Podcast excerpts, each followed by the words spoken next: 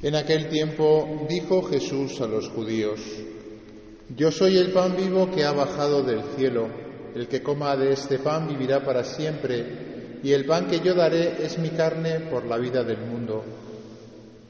Disputaban los judíos entre sí, ¿cómo puede éste darnos a comer su carne?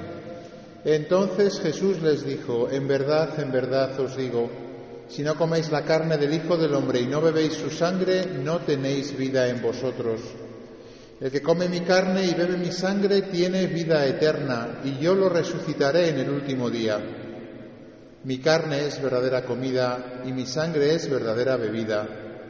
El que come mi carne y bebe mi sangre habita en mí y yo en él. Como el Padre que vive me ha enviado y yo vivo por el Padre, así del mismo modo el que me come vivirá por mí.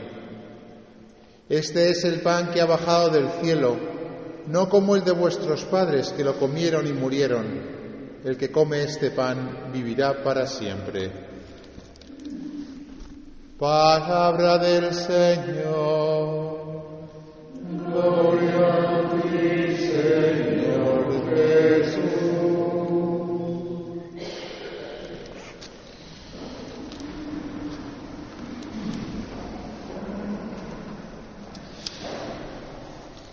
Queridas hermanas carmelitas, queridos hermanos todos, celebramos con gran, gozo esta solemnidad del cuerpo y de la sangre de Cristo, una de las solemnidades que después de la Pascua como que completan ¿no? el gozo y la alegría de la, de la fiesta pascual. ¿no? Tenemos, como decía Benedicto XVI, los cristianos somos los que más razones tenemos para hacer fiesta.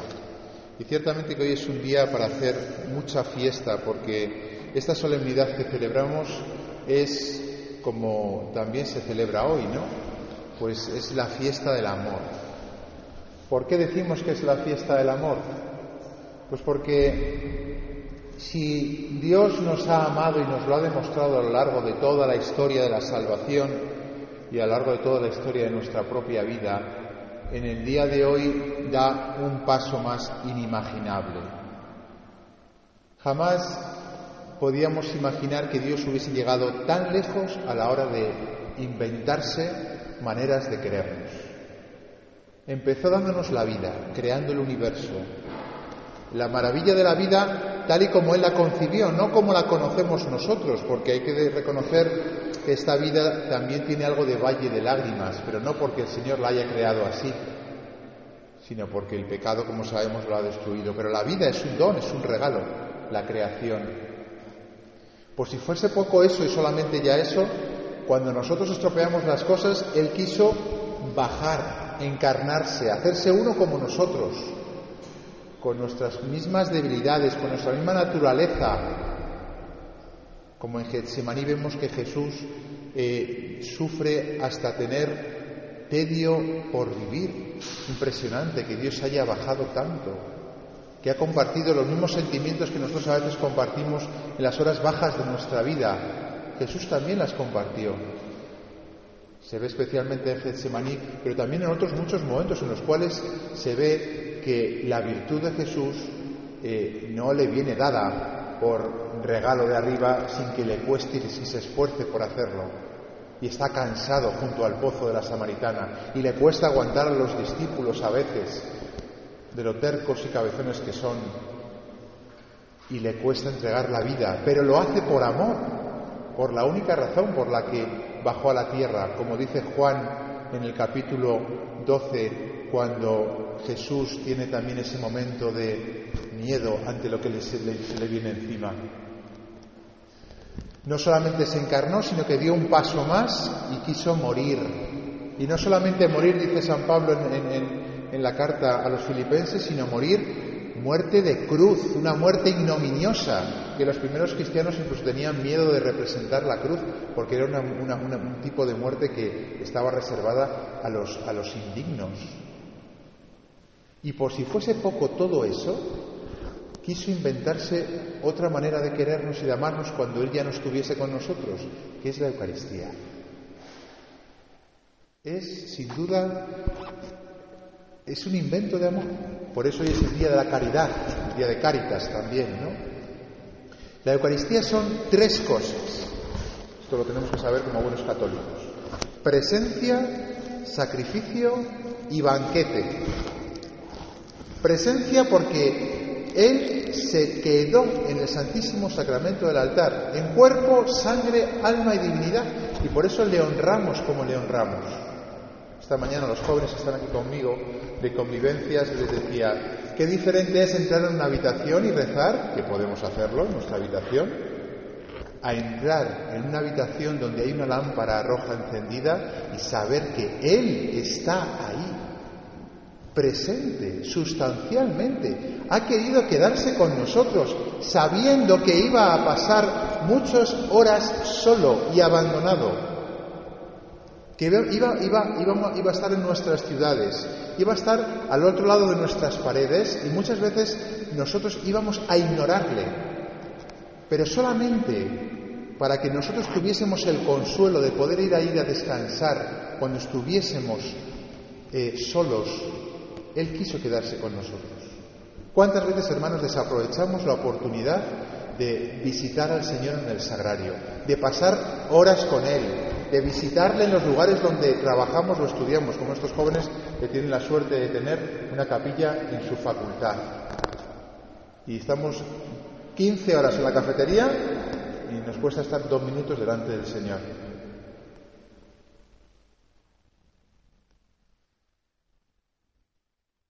San Manuel González, un obispo de España, eh, le llaman el obispo del sagrario abandonado, porque tenía tanta sensibilidad ante el amor del Señor que se quedaba solo, que hizo todo un movimiento de personas que acompañasen a Jesús para que no estuviese solo. Hoy va a estar el Santísimo expuesto hasta las siete y media aquí.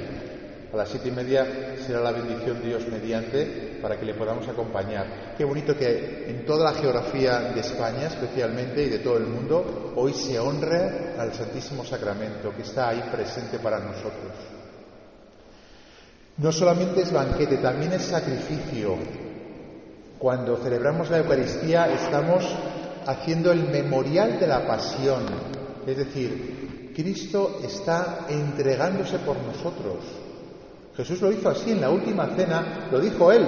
Nosotros simplemente repetimos lo que Él nos enseñó en la última cena. Cuando hacéis esto, estáis repitiendo la entrega de amor que yo tuve en la cruz es una entrega sacramental, es decir, un sacramento es un signo sensible, algo que se ve, que es sensible, de algo invisible.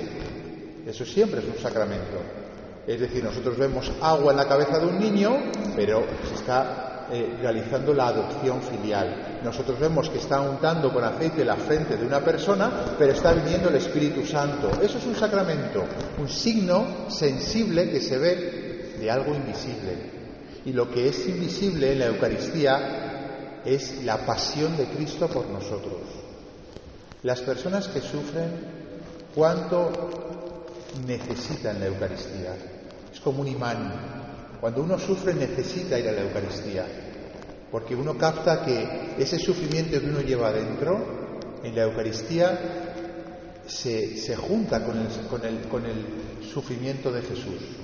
De hecho, el sacerdote cuando prepara el cáliz no solamente echa el vino, sino que echa una gota de agua. Estamos obligados a echar una gota de agua. ¿Por qué? Porque esa gota de agua son tus sacrificios, que realmente se unen a los de Jesús, que realmente colaboran, tienen mérito y se unen a los sacrificios de Cristo y se ofrecen al Padre.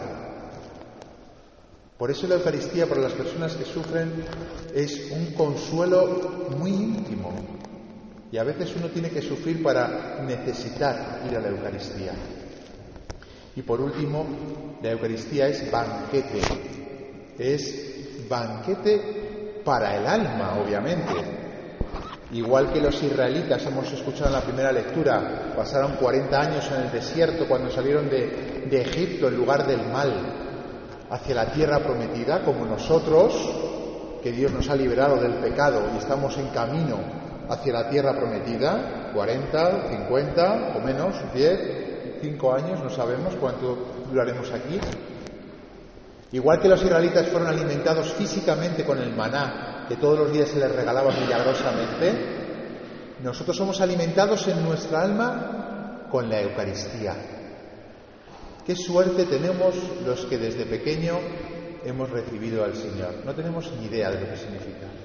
Solo en el cielo nos daremos cuenta de lo privilegiados que hemos sido de poder comulgar, algunos todos los días. Por eso cuando la gente te pregunta, ¿pero estás obligado a ir a misa?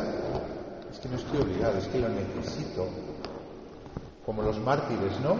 Del norte de África, cuando les iban a matar, ¿no? Y les decían que renegasen, ¿no? De, Cristo y que no, que no hiciesen misa, ¿no? No podemos vivir sin la Eucaristía, decían los mártires. No podemos vivir sin la Eucaristía. Más vale tu gracia que la vida, dice el Salmo. Es como si nosotros fuésemos esas cañas de bambú quebradizas, que con solo eh, torcerlas un poco se romperían, pero la Eucaristía es esa barra de hierro que está dentro de nosotros y hace que seamos invencibles, no por nosotros, sino por lo que llevamos dentro cuando comulgamos. Queridos hermanos, este día es un día para dar inmensas gracias al Señor desde lo más íntimo de nuestro corazón, por haberse quedado con nosotros, por ser el memorial del sacrificio de amor por nosotros y porque no solamente es todo eso, sino que además incluso ha querido la locura de que nos alimentemos de Él mismo. Si lo pensamos bien, no hay invento de amor más grande, no hay regalo de amor más grande, no hay San Valentín más bonito que el de hoy. ¿Qué regalo más grande nos da el Señor ¿Cuánto lo desaprovechamos muchas veces? Por lo menos hoy vamos a amarle con todo nuestro corazón. Que desde la intimidad de nuestro corazón le demos todo nuestro ser, todo nuestro corazón, a pesar de nuestras debilidades y a pesar de nuestro pecado, sabiendo que Él lo ha hecho por amor a nosotros y que nosotros, aunque débiles e imperfectos, queremos también devolverle tanto amor. Que así sea.